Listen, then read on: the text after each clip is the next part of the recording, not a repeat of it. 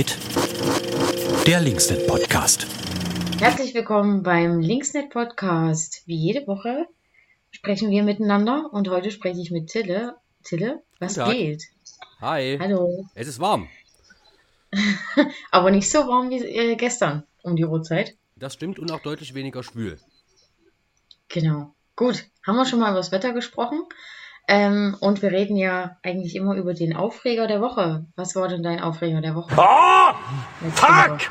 Also mein Aufreger hat zu tun mit dem Bundesparteitag von Die Linke. Der eigentliche Aufreger ist jetzt aber mal, habe ich mir überlegt, nehme ich was Unpolitisches. Mein Aufreger war, ich bin dann mit dem Fahrrad hingefahren, dass wenn man äh, dann in Jena äh, ist und losfährt Richtung Erfurt, dass es erstmal neun Kilometer am Stück bergauf geht. Das fand ich nicht so gut. Und der nächste Aufreger war, dass als ich dann äh, in Erfurt war und mir an so einer Bude, die eigentlich ganz günstig aussah, äh, zwei alkoholfreie Radler reinzwitschern wollte, ich festgestellt habe, dass einfach eins 4,40 Euro kostet. Das sind eben die Dimensionen der Inflation, über die viel zu wenig gesprochen wird. Für ein alkoholfreies Radler ist das echt fett.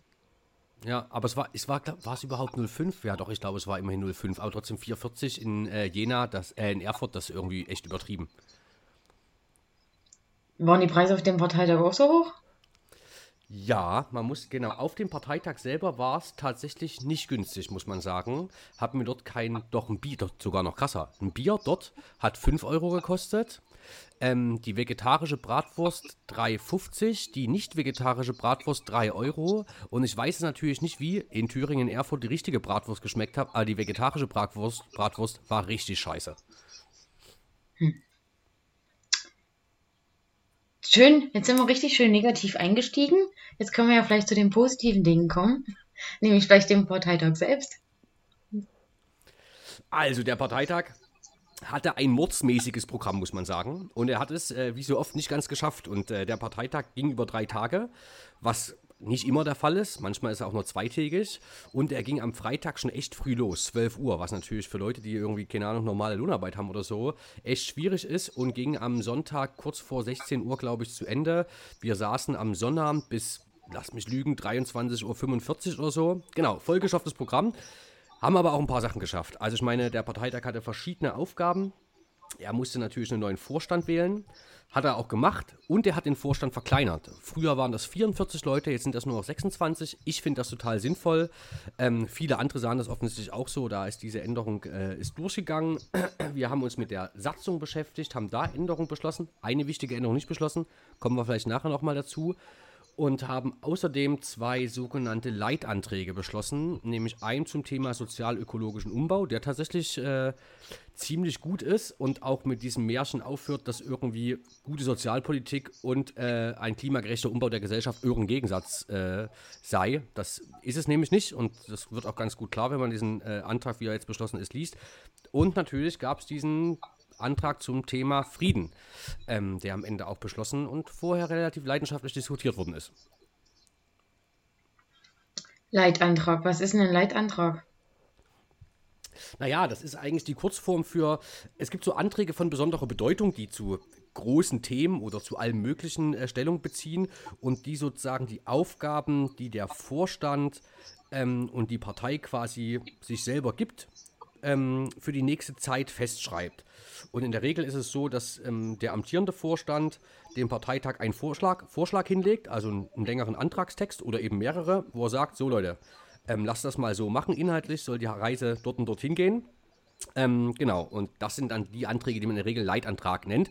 Die müssen dann natürlich nicht so beschlossen werden, wie der Vorstand sich das ausgedacht hat, sondern dann schreiben Leute Änderungsanträge und dann müssen die besprochen, diskutiert und abgestimmt werden. Und so war das auch äh, in diesem Fall. Und jetzt ist ja der sozialökologische Umbau ein riesengroßes Thema. Also das geht ja quasi in alle, in alle Bereiche. Was, was wurde denn da so diskutiert? Na, ich glaube, das Haut, die Details kann man sich, glaube ich, so ein bisschen, also das ist, würde die Sache jetzt hier sprengen, aber ich glaube, das Haut, Hauptoutcome ist, dass wenn man tatsächlich das schaffen will, ähm, irgendwie, dass das mit dem Klima nicht völlig kollabiert und gegen die Wand fährt und gleichzeitig aber auch will, dass äh, die Leute sozusagen irgendwie gute Arbeit haben, dann muss man halt wirklich richtig viel Geld in die Hand nehmen und Industrie und Infrastruktur ähm, aktiv umbauen. Also man kann nicht immer nur so ein kleines Klein-Klein und irgendwie Konsumenten kaufen sich vielleicht mal eine vegetarische Bratwurst auf einem Parteitag und dann ist das Klima gerettet. So funktioniert das nicht in der Gesellschaft, sondern du musst sozusagen aktiv umbauen. Dafür brauchst du richtig viel Kohle. Dabei ist natürlich sowas wie die Investitionsbremse, die ja gerne Schuldenbremse genannt wird, ähm, das völlig falsche Instrument und es ist natürlich auch völlig bizarr. Du guckst dir jetzt an, was für eine riesige Herausforderung der Klimawandel ist. Was macht die Bundesregierung? 100 Milliarden Aufrüstungspaket äh, irgendwie beschließen. Und gleichzeitig fallen dann aber eben Modernisierung von Infrastruktur, keine Ahnung, Güter auf die Schiene, Schieneninfrastruktur, ähm, aber auch eine Gesellschaft insgesamt resilienter machen gegen Extremwetterereignisse und so eine Geschichten. Das fällt dann eben hinter, hinten runter. Genau. Und der Ansatzpunkt, der da beschlossen worden ist, ist einerseits konsequent äh, darauf zu orientieren, ähm, den, äh, den Klimawandel ernst zu nehmen und auch das äh, entsprechende 1,5 Grad Ziel, wobei auf dem Parteitag auch diskutiert worden ist, inwieweit das überhaupt noch äh, haltbar ist. Und zwar nicht, ob wir es einhalten wollen, sondern tatsächlich sozusagen die Frage, ob das noch geht. Ähm, ja, genau, das ist so ein bisschen, waren die Debattenlinien bei dem Thema. Okay. Und beim Frieden, das ähm, war ja so ein naja, schon ein recht spannender Antrag, weil es ja auch Änderungsanträge gibt. Also man kann ja auch zu so Leitanträgen, hast du ja schon erwähnt, auch noch Änderungen einbringen. Und da gab es ja schon äh, im Vorfeld große äh, ja, Spannungen zwischen den, also ne, da ging es ja auch um die Frage Solidarität mit der Ukraine. Ähm, was wurde da so diskutiert? Wie ist, ist, also wie war vielleicht auch so die, die Stimmung? Die Stimmung war bei, wie bei, immer bei diesem Friedens- und Außenpolitik-Themen, sage ich mal vorsichtig und ähm, nett ausgedrückt, sehr leidenschaftlich. Und die Diskussionspunkte, die es gab, waren verschiedene. Es ähm, hat natürlich eine Rolle gespielt, das Thema ähm, Waffenlieferung. Es hat ein Thema eine Rolle gespielt, wie man den äh, Überfall äh, Russlands auf die Ukraine einordnet ähm, und bewertet. Und es hat natürlich auch eine Rolle gespielt, wie stellt man sich ähm, zu, äh, zu Instrumenten wie Sanktionen, wie kann man gewissermaßen irgendwie noch, äh, noch Hilfe leisten. Genau. Und ähm, was rausgekommen ist, ist, dass die Linke immer noch gegen Waffenlieferung äh, ist. Es gab auch Delegierte, die sich dafür ausgesprochen hatten, beziehungsweise gesagt haben, wir müssen da die Diskussion äh, vielleicht nochmal aufmachen. Ähm, ich finde das auch eine legitime Debatte. Also ich kann zwar hier frei bekennen, dass ich selber nicht davon überzeugt bin, dass die Waffenlieferungen richtig sind, ich aber sehr wohl verstehe, dass Leute sagen, man sollte das tun. Also gerade moralisch kann ich das nachvollziehen. Ähm, und ich würde auch sagen, wir haben den Punkt auf dem Parteitag nicht zu Ende diskutiert. Weil ich habe schon den Eindruck, dass ein Großteil derer, die gegen Waffenlieferungen sind, eher den, so eine Art angeblich grundsätzliche äh, Ablehnung hat gegen Waffenlieferung. Und ehrlich gesagt glaube ich das nicht. Weil ich mir nicht vorstellen kann, dass die Leute auch historisch die Waffenlieferungen, die es zum Beispiel gegeben hat, ähm, im Land and Lease Act der Vereinigten Staaten an die Sowjetunion äh, im Zweiten Weltkrieg, dass die Leute das falsch fanden, dass die Leute Waffenlieferungen äh, von Mexiko oder der Sowjetunion an die Spanische Republik im Spanischen Bürgerkrieg falsch fanden. Ähm, das das glaube ich einfach nicht und deswegen finde ich es okay, dass man diese Frage diskutiert. Auch wenn ich selber trotzdem im konkreten Fall dazu komme, dass ich von Waffenlieferungen nicht überzeugt bin, habe ich den Eindruck, dass ähm, die Zeit, die wir uns genommen haben, um zum Beispiel diese einzelne Frage zu diskutieren, mh, nicht ausgereicht hat und dass so ein Parteitag ist immer extrem verknappt. Also es gibt dann irgendwann diesen Antrag, dann wird er eingebracht, eine Minute lang gibt es eine Gegenrede, eine Minute, eine Minute eine Fürrede und in dieser Minute wird die Argumentation extrem verkürzt. Und es wird eher polarisierend diskutiert, statt ausgleichend und argumentierend und Argumente anderer aufnehmend. Und das sind natürlich eine Schwierigkeiten in solchen Debatten. Deswegen denke ich auch nicht, dass die ganz zu Ende ist. Aber wir haben jetzt eine Beschlusslage und die Linke sagt, sie ist ähm, nach wie vor gegen Waffenlieferung, ist aber gleichzeitig für Sanktionen, die insbesondere ähm, die Oligarchen äh, treffen, die äh, die russische Militärwirtschaft treffen, da gibt es ja auch echt noch viele Baustellen. Ganz viele Sanktionen zum Beispiel in Europa sind ja wirkungslos, weil man überhaupt nicht weiß, was irgendwelchen russischen Oligarchen gehört. Zum Beispiel bei Immobilien in Deutschland. Großes Problem. Es ist auch beschlossen äh, worden, dass man äh, natürlich beim Wiederaufbau äh, unterstützen will. Ähm, es ist beschlossen worden, dass man einen Schuldenschnitt äh, für die Ukraine möchte. Genau. Das sind also alles Sachen, die mit beschlossen worden sind. Und was keine Mehrheit gefunden hat, relativ deutlich waren, ich sag mal, alle Anträge, die in die Richtung laufen, irgendwie ähm, ich sag mal, der NATO oder so eine, äh, eine Mitschuld äh, zu attestieren für diesen Überfall auf die Ukraine. Also dadurch wird jetzt hier niemand zum NATO-Fan. Kann man, glaube ich, auch nicht sein. Gerade nicht, wenn man sich, keine Ahnung, da reicht der Blick aufs NATO-Mitglied Türkei. Aber genau, es ist, äh, es ist, dass diese Versuche, da irgendwie was zu relativieren, die sind echt äh, klar abgewiesen worden. Mhm. Spannend, aber es ist ja, es ist ja immer auch wenig Platz zur Diskussion. Ähm, es gab ja auch noch einen ganz anderen großen Punkt, das waren ja die, also die, die Vorstandswahlen. Das war, da gab es ja sehr viele äh, Kandidierende und du hast ja gerade schon erwähnt, der Vorstand wurde ja verkleinert. Ähm, trotzdem werden ja dann alle Kandidierenden haben eine Vorstellungsrede und das ging ja dann, glaube ich, den, den ganzen Samstag. Ich habe es immer nur so nebenbei auf Twitter verfolgt.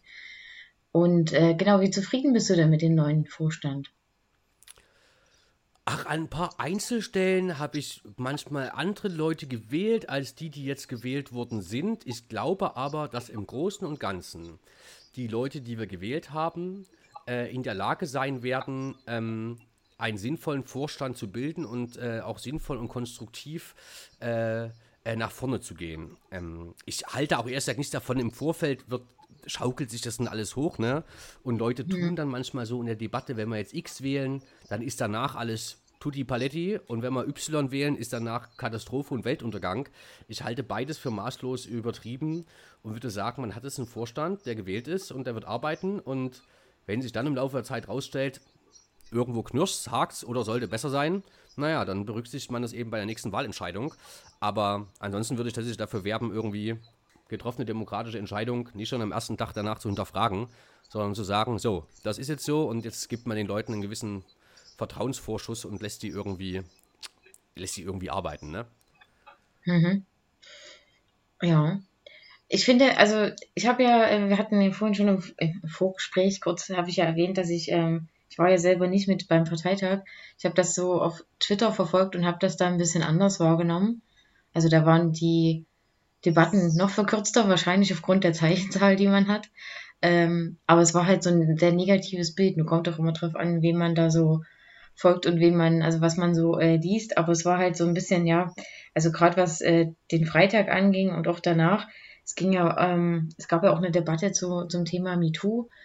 Und das wurde ja, ähm, ja auch sehr, sehr, also ich fand es gut, dass es überhaupt auf einem Parteitag, du hast schon gesagt, der ist ja immer sehr, sehr voll mit Themen und mit, mit Anträgen, mit ganz vielen Sachen, die man besprechen muss, weil man ja auch so oft nicht zusammenkommt. Ähm, fand ich es trotzdem gut, dass dem so ein großer Raum eingeräumt wurde, und es wurde aber sehr, sehr, äh, also nicht kritisch, sondern wirklich negativ auch dann bei Twitter kommentiert. Und das, das hab, also da wollte ich nochmal fragen, ob die, ob es halt im Raum genauso war. Also ob die Stimmung wirklich so, so negativ war und so, ja, also Leute waren da echt ein bisschen angepisst teilweise und haben dem halt dann so Luft sich Luft gemacht im, im, also bei Twitter. Und da dachte ich so, hm, wie ist das da gerade fort? Ja, das ist interessant. Also, ich habe Twitter am Rande auch äh, quasi mitverfolgt und dachte mir, oh nee. Ähm, und zwar gar nicht, weil irgendwie alle Sachen, die da standen, irgendwie falsch waren oder so, sondern einfach, weil die Tonalität so aggro war. Ähm, auf dem Parteitag selber muss man sagen, genau, das Thema linke MeToo hat relativ viel Raum eingenommen, hatte eine eigene Generaldebatte. Ähm, die Generaldebatte, die geführt worden ist auf dem Parteitag, würde ich sagen, war auch tatsächlich ziemlich gut. Es gab auch einen sehr wertvollen Beitrag gleich am Anfang der Debatte des Jugendverbandes, wo zwei Personen anonymisiert nochmal ganz kurz und knapp ähm, Fälle von Betroffenen geschildert haben und die vorgelesen haben. Und da war es in dem Raum auch wirklich mucksmäuschenstill und das war auch, äh, es war wichtig, glaube ich, sich das anzuhören, damit man, also ich meine, der Begriff Sexismus und auch so, eine, so, ein, so ein Hashtag wie Linke MeToo, der ist dann irgendwann immer so abstrakt und die haben das nochmal ganz konkret gemacht, um, für, um was für Sachen und Vorfälle es eigentlich geht. Das war, glaube ich, tatsächlich sehr wichtig. Die Redebeiträge, die es in der Debatte hat, gab, würde ich sagen, waren insgesamt ähm, tatsächlich ziemlich gut und äh, hilfreich. Es gab außerdem ja dann noch am Freitagabend einerseits das äh, Flinta-Plenum und andererseits aber auch ein Workshop zu kritischer Männlichkeit und auch zu ähm, sexueller Gewalt, ähm, Übergriffigkeit und Diskriminierung. Die, Referentin, die da war, war auch ziemlich gut. Die hat nochmal so eine Art, also einfach eine sehr gute Einführung gemacht und auch nochmal gesagt, was so klassische Abwehrmechanismen sind in solchen Debatten und warum man da nicht drauf setzen sollte. Das war hilfreich. Was dann, glaube ich, so ein bisschen mm, auch nochmal für berechtigten Unmut gesorgt hat, ist, dass dann so bei einzelnen Stellen es nochmal Wortbeiträge auf dem Parteitag gab, die, glaube ich, von, ähm, von Betroffenen und auch von anderen Leuten mh, mm, so ein bisschen als Relativierung begriffen worden sind. Und dann hatten sich nochmal Betroffene auch zu Wort gemeldet. Na, und zwar erwartungsgemäß, und das würde ich Ihnen auch gar nicht vorwerfen, in natürlich eher auch einer, einer emotionalen und sehr zugespitzten Art und Weise, was aber völlig legitim ist an so einer Stelle. Und da gab es, glaube ich, einzelne Delegierte, die dann irgendwie wirklich im Saal also auf eine Art und Weise reagiert haben, was nicht in Ordnung ist. Ich würde sagen, das ist die klare Minderheit. Ähm, und sowas wird aber natürlich entsprechend wahrgenommen und rezipiert und hat dann, glaube ich, auch für so ein paar ähm, Äußerungen auf Twitter mitgesorgt. Ich würde insgesamt trotzdem sagen, dass ich den Eindruck habe, dass der absolut große Teil der Delegierten, der dort war, ähm, sich ernsthaft mit dem Thema beschäftigt hat und das tatsächlich auch so sieht, dass das ein Problem ist, das man eben ganz konkret irgendwie, irgendwie bearbeiten muss.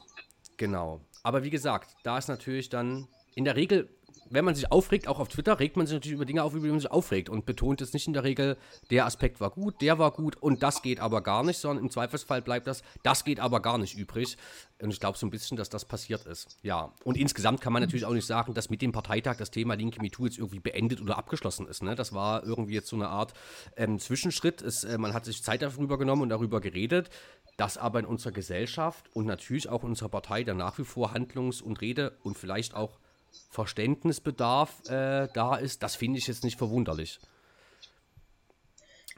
Genau. Ja, es gab ja auch viele, ähm, viele Vorschläge und beziehungsweise auch ähm, wurden ja angekündigt Maßnahmen, die jetzt quasi umgesetzt werden sollen, um das Thema auch weiter zu bearbeiten und genau. auch den genau. Betroffenen irgendwie eine Perspektive aber, zu geben. Aber bei einer, quasi bei einem Maßnahmenpaket, was eine Satzungsänderung wollte, das war dann wirklich scheiße. Ähm, also wir haben immer das Problem, dass für Satzungsänderungen braucht man ja eine, zwei bestimmte Mehrheiten. Es müssen zwei Drittel der Leute auf dem Parteitag zustimmen und das müssen aber wiederum mindestens die Hälfte aller gewählten Delegierten sein. Und immer dann, wenn man Satzungsänderungsanträge relativ weit am Ende des Parteitags schiebt, dann sind einfach schon Delegierte abgereist, weil sie irgendwie wirklich einen weiten Weg haben oder Zugbindung und was weiß ich nicht was. Und gerade wenn man im Zeitverzug ist. Wir sind aber fast immer im Zeitverzug. Und das hat dazu geführt, dass diese notwendige Satzungsänderung an der Stelle die hat zwar eine deutliche Mehrheit gefunden von irgendwie 70 Prozent, aber es waren einfach ein paar zu wenig Delegierte noch da, damit sie auch wirksam beschlossen wird. Das heißt, die ist jetzt nicht beschlossen, was natürlich total Banane ist, weil man hat ewig lang diskutiert, was man machen will. Ähm, es haben sich Leute Gedanken gemacht. Die äh, Vorschläge, die es gab vom Parteivorstand, sind rechtlich geprüft, nochmal überarbeitet worden, vom Jugendverband ergänzt worden, äh, diskutiert worden. Alles gute Sachen und am Ende steht es aber noch nicht in der Satzung drin. Das ist natürlich, äh, das ist natürlich wirklich nicht gut. Die sind damit nicht vom Tisch, aber sie können eben jetzt erst später formal irgendwann äh, beschlossen werden. Ja, das sollte man, glaube ich, auch noch wissen. Hm. Das ist wirklich äh, blöd. Aber ja. Und sag mal, und warum warst du eigentlich nicht auf dem Parteitag? Ich war, ich war bei einer Weiterbildung, also beziehungsweise habe ich äh, den Campus für weltverändernde Praxis der Rosa-Luxemburg-Stiftung besucht. Genau, das war unser letztes, äh, unser letztes Modul. In Berlin waren wir in der Rosa-Luxemburg-Stiftung selber. Genau, wir haben äh, jetzt quasi neun Monate ging diese Weiterbildung mit fünf Modulen, wo wir dann Wochenende, das waren echt äh, auch ganz coole Locations, äh, wo wir immer woanders waren, auch meistens bisschen so fernab von der von äh, den Großstädten und haben dort, ähm, ich hatte den Kurs zu Strategien und haben dann äh, ganz viel, habe ich ganz viel gelernt über die äh, Theorien von Strategien. Ähm, vor allem ging es um darum, wie soziale Bewegungen erfolgreich sein können, also wie man, wenn man jetzt selber ähm, eben Teil einer Initiative oder in einer, in einer, ja, einer sozialen Bewegung ist, wie kann man dann eben, was kann man anwenden, was gibt es da für, für Methoden, was gibt es für, ähm, für, für Vorschläge, wie man eben erfolgreich so eine soziale Be Bewegung voranbringt. Also Und was, was ist das Geheimnis? Das ist jetzt natürlich, das ist das, was uns am meisten interessiert. Was, also was wie, wie kann man erfolgreich sein?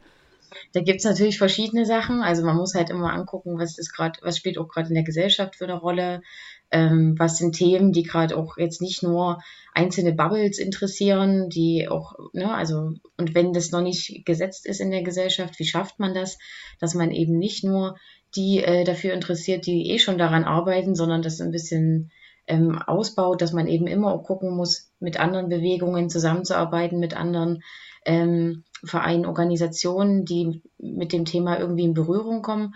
Und was ich immer spannend fand, ist diese gegnerische Perspektive auch einzunehmen. Also zu gucken, was könnten Argumente gegen unsere Forderungen sein, was ähm, könnte der Gegner quasi für, für ähm, Widerstand aufbauen, wie könnte das aussehen und was kann man dagegen tun und wie kann man sich auch da, dafür vorbereiten. Und habt ihr es an einem das Beispiel diskutiert oder quasi eher äh, abstrakt? Wir haben erstmal mal, ging das los mit den ganzen theoretischen Hintergründen und dann haben wir ähm, vor allem so Beispiele wie äh, die Anti-AKW-Bewegung äh, an der kann man so Verläufe ganz gut festmachen. Und ähm, aber auch zum Beispiel das Rote Wien, das fand ich total spannend. Also wie, und das merkt man ja jetzt auch noch, ähm, wie in Wien damals quasi, ne, das ging mit Wohnraum los und das hatte ganz verschiedene, also hat ganz verschiedene Bereiche getroffen, als dort eben die Sozialistinnen ähm, äh, an die Macht gekommen sind, ähm, wie die das verändert haben, wie die das so nachhaltig verändert haben, dass es eben für alle ein gutes Leben dort gibt und eben auch ein, ähm, ein Leben, was sich jeder leisten kann. Das ist äh, wirklich sehr spannend. Genau, das waren so Beispiele. Und wir haben natürlich, ähm, also ich habe auch ganz viele tolle Leute kennengelernt, die alle auch in unterschiedlichen ähm, Bewegungen aktiv sind oder gerade auf der Suche nach äh, neuen äh, Bewegungen, wo sie, wo sie sich einbringen können sind. Und das war schon irgendwie auch sehr spannend zu erfahren, was andere Leute so machen und wie die auch an, an sowas rangehen. Und genau, das war ganz cool. Und das war deine Abschlussveranstaltung im Rahmen dieser Weiterbildung für eine weltverändernde Praxis? Genau, wir haben, also es gibt neben dem Strategiekurs gibt es noch den Organizing-Kurs. Die haben sich quasi dann immer parallel, also so ne, parallel zu, zu, uns getroffen. Und das, ähm, das Abschlussmodul jetzt, das hatten wir gemeinsam und da haben wir dann auch nochmal erfahren, was die anderen so gemacht haben in der Zeit. Und die haben natürlich viel mehr Praxis gemacht. Ne? Die haben halt, ähm, sind tatsächlich auch mal rausgegangen und haben dann ähm, so, so, so eine Speakers Corner zum Beispiel mal gemacht in, in der Stadt oder haben ähm, gelernt, wie man eben auch ähm, bei so Treffen, die ja meistens oder Gremienarbeit, ne, ist ja meistens etwas dröge, wie man dort gucken kann, dass man die Leute auch motiviert und äh, auch mal mit andere Methoden anwendet. Ähm, genau, das fand ich irgendwie auch ganz spannend, aber war auch zufrieden, weil ich ja eher so Theoretikerin bin. Ähm, war auch zufrieden, dass ich den Strategiekurs gewählt habe. Und bei euch war bessere Stimmung als, ich sag mal, auf dem Parteitags-Twitter-Hashtag, nehme ich an. auf jeden Fall. Also bei uns war auch so ein bisschen äh, die, wir waren auch alle so ein bisschen traurig, weil es ja nun das letzte Mal war und ähm, man auch irgendwie schon mehr Zeit gern verbracht hätte. Aber ja, wir waren doch alle etwas ja, motiviert und guter Laune und haben auch viel gefeiert. Ähm, das war auch nochmal so ein Punkt, den ich mitnehme, dass man auch seine Erfolge und auch, ne, wenn man Dinge geschafft hat, dass man die viel mehr feiern muss bei uns in diesen äh, linken Kreisen. Das machen wir viel zu wenig. Also einfach uns mal für, für äh, Erfolge, für äh, also das, was man erreicht hat und wenn es auch nur kleine Dinge sind, dass man sich dann auch einfach mal feiern kann und soll und muss. Da würde ich dir völlig zustimmen. Und vielleicht kriegt man sogar so nochmal kurz eine Rückbinde äh, auf den Bundesparteitag, weil ich nämlich fand, was mich persönlich gestört hat, ist, dass viele Beiträge, Redebeiträge, so eine Nein dagegen und Empörungs- und Verhinderungsbeiträge waren. Was ich erstmal okay finde, weil in der Welt passiert total viel Scheiße und natürlich auch in Deutschland und hast du nicht gesehen. Und da ist es okay, dass man dagegen ist und sagt, hier Leute, Armut und das ist ein Problem, das ist ein Problem, warum passiert das? Aber ich glaube gleichzeitig so ein paar Erfolge, die man selber auch ähm, produziert als Linke, auch in den Ländern irgendwie, in denen man mitregiert, oder man guckt einfach mal in andere europäische Länder, was da zum Teil für gute Dinge passieren, die von links angestoßen werden. Das kam mir ein kleines bisschen zu kurz, aber ähm, genau, ich hoffe, das lässt sich einfach am nächsten Parteitagen so ein bisschen, äh, so ein bisschen beheben. Genau. Und lag, glaube ich, übrigens auch daran, in diesen Generaldebatten, da melden sich ja Leute und müssen, also wird ausgelost, wer drankommt. Und man kann natürlich nur gewinnen im Lostopf, wenn man einen Namen reinwirft. Und es gibt ein sehr unterschiedliches ähm, Meldeverhalten, also im Sinne von, aus wie, wie viel Prozent der jeweiligen Landesverbandsdelegationen, wie viel Prozent der Delegierten melden sich zu Wort. Das habe ich auch äh, auf meinem, äh, meinem Twitter-Profil mal grafisch ausgewertet. Ähm, genau. Und äh, guess what? Ähm, ganz viele von den Ländern mit Regierungsbeteiligung und aber auch die ostdeutschen Länder sind oft äh, relativ stark unterrepräsentiert. Genau, das ist mir noch aufgefallen. Genau, dann sollten die Länder, die stark unterrepräsentiert sind, sich mal einen Kopf machen. Ich glaube, Sachsen gehört sogar dazu. Ja, genau, so 12 Prozent unserer Delegierten haben sich gemeldet. Das ist gar nicht so schlecht, aber irgendwie zum Beispiel, ich glaube, aus Thüringen nur 2 Prozent oder so. Ich habe es nicht mehr auswendig im Kopf, aber genau, richtig wenig. Aber selbst die 12 Prozent kann man ja mal feiern. 12 Prozent, äh, genau, die würde man an anderer Stelle auf jeden Fall, äh, auf jeden Fall äh, gut finden, möglicherweise. Das ist hoffentlich genau. kein, kein negativer Ausstieg aus dem Podcast, oder? Quatsch. Wir werden auf jeden Fall mehr Party machen und ähm, genau, mehr positiv denken und erzählen.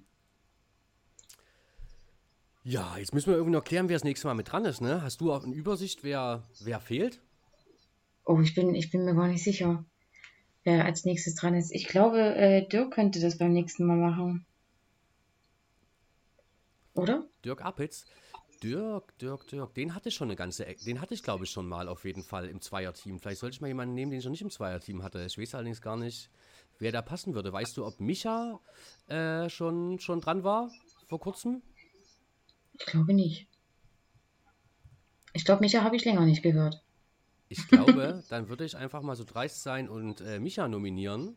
Und wenn er das, äh, wenn er es nicht wird, dann wird es jemand anderes. Dann gibt es nächstes Mal eine Überraschungsperson. Genau. Wir sind ja flexibel. Auf jeden Fall. Genau. Cool, ich danke dir und ähm, ja, wünsche dir noch einen schönen warmen Tag und allen unsere HörerInnen auch. Das äh, Gleiche. Auf bald. Tschüssi. Bis dann. Tschüss.